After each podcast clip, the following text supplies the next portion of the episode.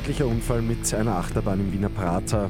Unentschieden für das ÖFB-Team bei Vorderabschied. Immer 10 Minuten früher informiert. 88,6. Die Nachrichten. Im Studio Christian Fritz.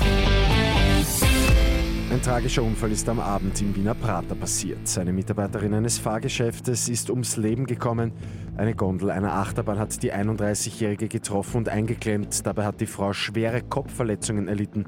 Trotz sofortiger Reanimationsmaßnahmen ist die Frau noch an der Unfallstelle verstorben. Die Polizei schließt Fremdverschulden aus. Die Achterbahn wurde nach dem Unglück außer Betrieb genommen.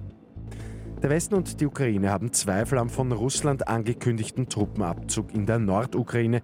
Einige der russischen Einheiten seien tatsächlich abgezogen worden. Es sei aber eher eine Rotation, befürchtet der ukrainische Generalstab.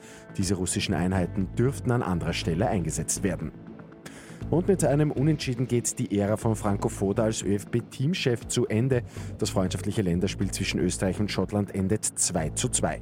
Nach 0 zu 2 Rückstand treffen Gregoritsch und Schöpf in den letzten 15 Minuten noch zum Ausgleich.